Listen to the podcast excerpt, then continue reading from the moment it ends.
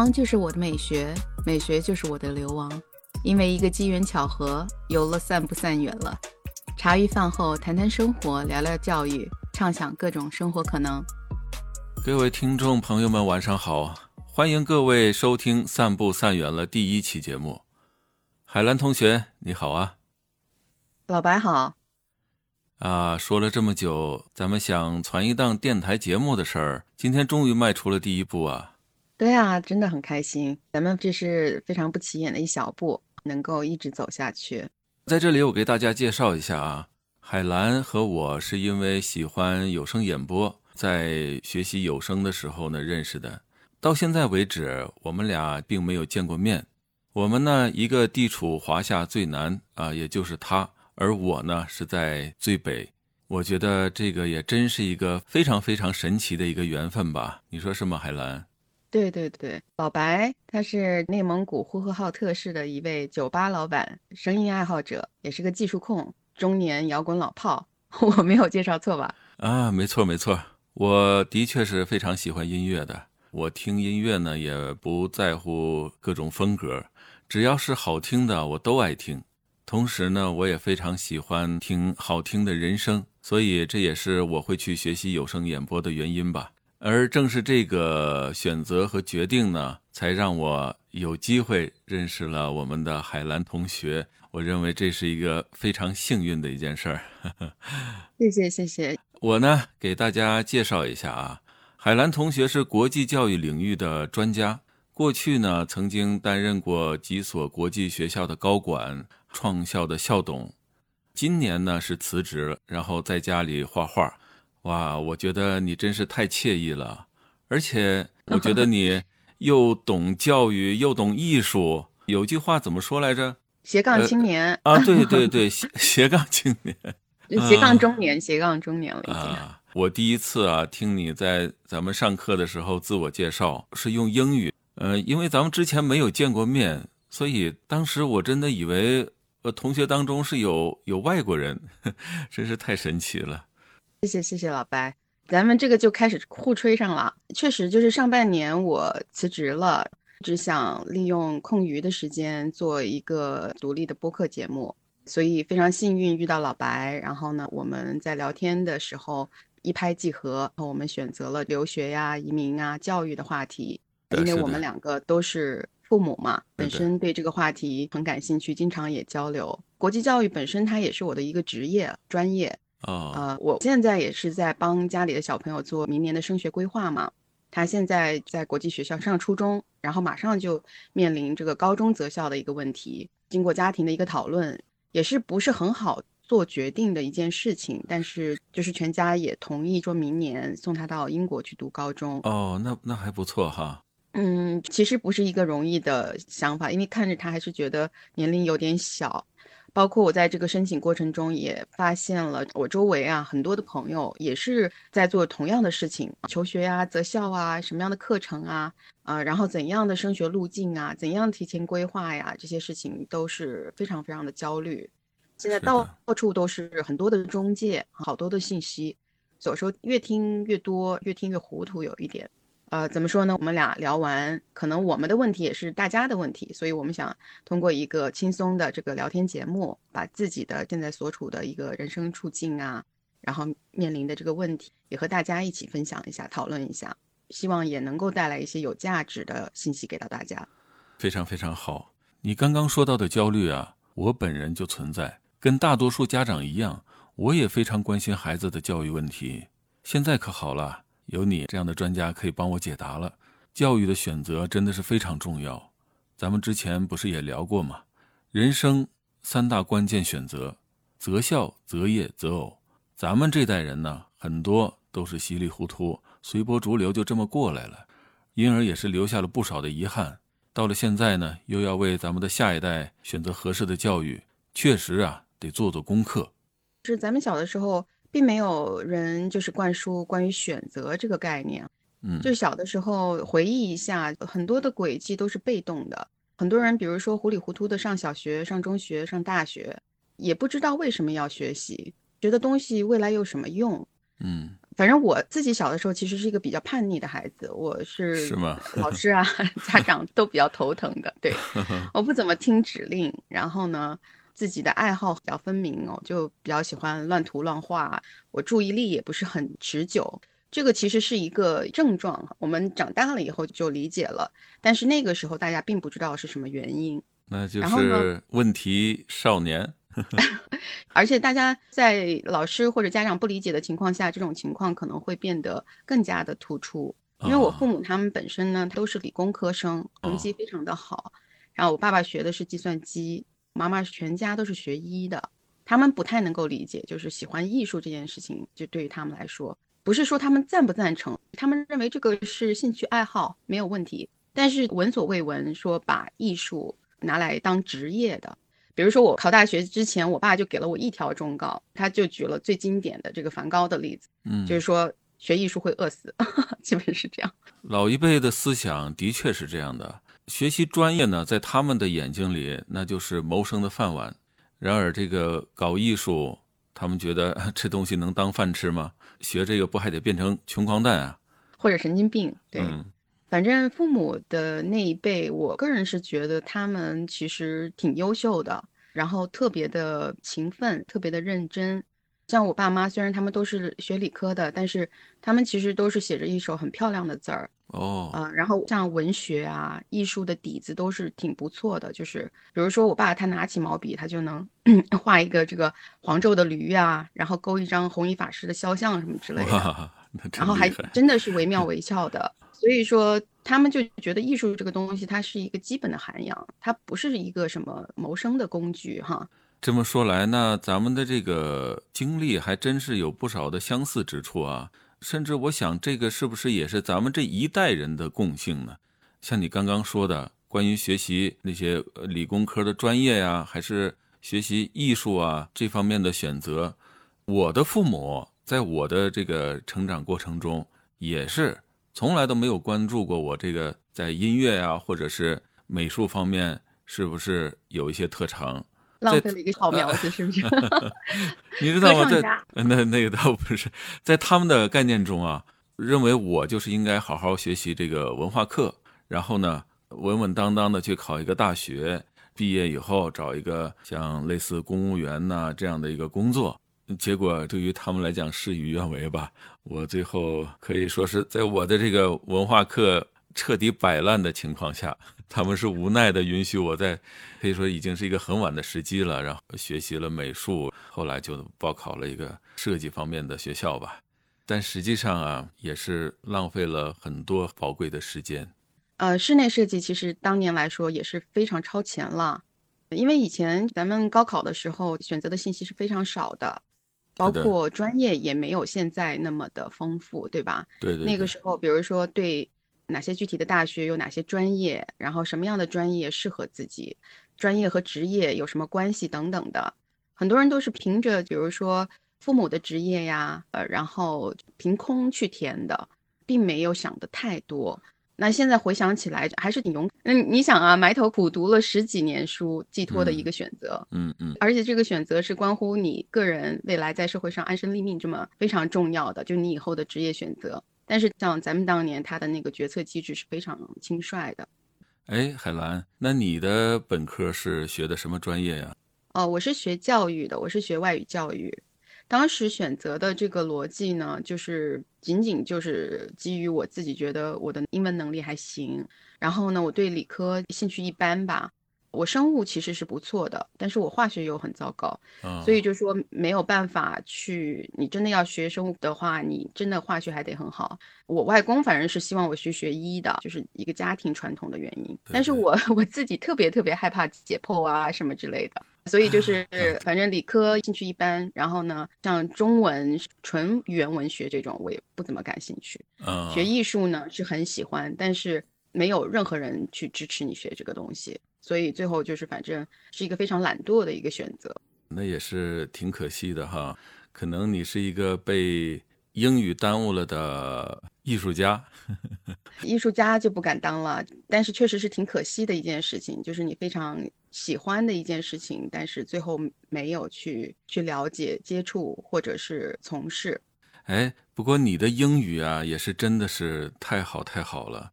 那真的不看真人的话，我觉得我就是在看这个原声的好莱坞电影。那你英语这么好，是有机会出国吧？其实我大部分同学都出国了。我自己本科读完之后呢，我也有申请过，也收到过一些 offer，但是当时我已经开始工作了，当时工作收入还真的挺不错的。深圳的环境呢又比较开放，比如说我们呃没有觉得和世界有很大的一个隔阂，然后我就想说，反正出国什么时候都可以出吧，一下子就耽搁过去了。后来你还读了这个英国的研究生是吧？对，就是因为工作的原因嘛，还是觉得有这个必要。后来我是读的 MBA，哦，但是因为年龄的一个因素，并不是一个最佳的学习年龄了，比如说时间啊、状态啊。精力啊，包括视力啊，都是有限制。确实是什么年龄啊，就应该做这个年龄该做的事儿，对吧？我其实是非常理解人生的这个关键选择对于每个人的重要性，而且我感觉中西方教育啊，这个也是一个其中的一个很大的不同。据我了解啊，西方的孩子从小就开始面对各种选择，而且家长和学校呢对他的干预。并不是很多的，主要在于引导。而在咱们中国呢，你家长对小朋友最大的夸奖就是听话。话，对对对，听话的孩子是咱们传统意义上的好孩子，他们就会在家长啊、老师既定好的这种轨道上面前进，基本上不需要自己去做太多的思考。然而，这样的孩子，你说等有一天脱离了父母，走上社会的时候。在面对一些复杂的问题啊抉择的时候，他会因为缺乏，对，哎，他缺乏锻炼嘛，所以他会手足无措。也有一些孩子是从小就有一些自己想法的，可是这样的孩子往往又会因为他的想法跟家长的不一样嘛，然后又得不到家长的支持，类似像你我这样的，是不是？对，就会导致他们 非常叛逆。是的，这个我也是深有感触。虽然小的时候很叛逆，但是现在还是一个中规中矩这个中年人嘛。嗯，但是我确实是一个因为我工作的一个缘故，嗯，这种观察是挺多的。比如说过去十年，我一直生活在国际教育这样子的一个大社区，啊，周围的同事啊，啊，家长朋友啊，很多都是老外嘛，有的都住在一个小区，都是很好的朋友，平常也家庭聚会都会在一块儿。就是非常明显，他们和我们的教导方式是不一样的。像比如说我们家庭聚会，外的朋友呢带着自己的孩子，可能两三岁，他就把他放在一个婴儿凳里面吃饭，就是在他面前放个盆儿，然后没有人去喂他。家长和我们一起，就是头都不回的，就是是吗？我们聊天儿，然后自己吃自己的，非常开心的。绝对不可能，你看到在外国人的家里，一家六口围着一个孩子追着那个吃饭的那种 壮观的场面是不会有的，对。啊，那所以西方人他是这样，他从小有这个选择的，他被给予了这种这种选择的权利。你可以选择吃，你也可以不吃，对不对？你可以学，你也可以不学，就是我们所说的 swim or sink，对吗？你可以游，你也可以沉啊，这是你自己的选择。对，但是你的选择要相伴而来的是你要去承担你自己选择的一个结果，所以你可以不吃，但是饿着肚子那就是你自己的事儿了，嗯，对吧？嗯嗯。然后通常只要是有选择的事情呢，我觉得人的那个积极性是不太一样的，和你强迫他做某件事是完全不同的效果。嗯嗯嗯，我非常非常同意你的这个说法，啊，做父母真是一门学问。所以，我相信咱们做的这件事儿啊，还是挺有意义的。确实是，就是有一个对话。从另一个方面，我也不是一个完美的母亲，对吧？有时候其实觉得很多事情自己做的都不是特别的好，特别是我本身是比较怎么说呢？我跟小朋友的沟通其实是比较少的。嗯，我通常都是自己在做一些自己的事情，学习啊，画画啊，然后就是因为我还挺喜欢学习的。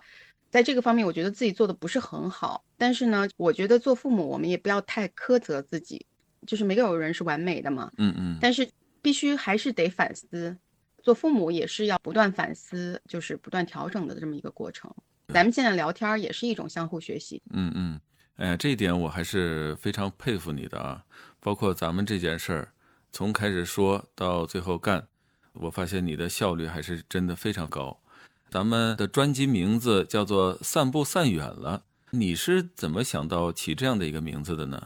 一个呢，要非常感谢搭档老白是吗鼓？励和支持，对对，嗯确实是，就是有时候一个人想做一件事情，确实还是觉得心有余而力不足。但是就是比如说我和老白这个搭档是非常好的，他的技术方面很过硬，呃我又有一些想法，我本身也是做艺术啊、设计啊这一类的，所以还是就是一个比较好的一个搭配吧。嗯啊，然后聊天中我们也有很多的灵感，然后动力。散步散远了，就是我有一天翻到木心先生的是《余力之恋》里面的一段话，是节选了他的一个访谈，嗯他自己就调侃，他说散步散远了，就是他自己对自己人生境遇的一个调侃。所以我当时想说，放在这里也挺合适的啊，啊。是的，是的。咱们中年人 散步帮助消化，哎呀，真不愧是搞艺术的啊！你的那个封面设计，我也是特别喜欢。对了，你不是学的是英语啊、教育还有管理这方面的吗？后来是怎么又跨界搞起艺术了呢？这个就是咱们之前聊过的嘛，因为从小就喜欢，喜欢，但是没能从事，还是有点遗憾的。呃，其实中间我我有去，我有去，并不是没有努力过，就中间有很多曲折。就比如说零八年前后，我其实是在北京开过艺术空间的，哦，啊，那个时候也做过策展，做了一些当时就是那个接受度和影响力都还有的一些展览。反正走了一圈，然后觉得自己其实最想做的还不是艺术经纪人，我更喜欢的其实是自己去创作，就是比如我脑子里有一个东西，我想把它去实现。所以就是这就可以看过来了，就是说，如果现在再回到我当年大学的一个专业选择的话，那我肯定会毫不犹豫的去学关于艺术方面的，而且艺术也并不是像我父母想的，就是说只是画画，并不是的。艺术它本身，比如说它里面有策展啊，有艺术史啊，对有博物馆学啊，对对还有很多的衍生的创意的部分。嗯，特别是现在的很多艺术行业，其实艺术的专业它其实实用性是非常高的。就比如说设计啊，嗯建筑嗯设计也是其中之一。嗯我们说，呃，像你的室内设计，还有 graphic design 多很多，包括现在的动画，你看现在的大片儿，这些影视，这些都是和艺术相关的。而且呃说白了，未来不会被 AI 替代的一个比较重要的行业，就是跟人的创意有关的。是的，是的。像这么说起来，你也是绕了一大圈儿，才又最终回到这个自己最喜欢做的事情上，是吧？嗯对对对。咱们当年就是因为信息的不充分啊，就留下了很多遗憾。现在呢，可以通过掌握更多的有效的信息，让将来咱们的孩子在这些关键的选择上呢，不再至于犯咱们那样同样的错误了。我非常赞同你刚才所说的那个有效信息啊。嗯嗯其实这个是一个必不可少的一个环节，就是比如说，呃，在教育当中啊、我们谈的就是更多的都是实力，怎么样让小朋友他分儿提高啊？嗯因为这个是硬实力。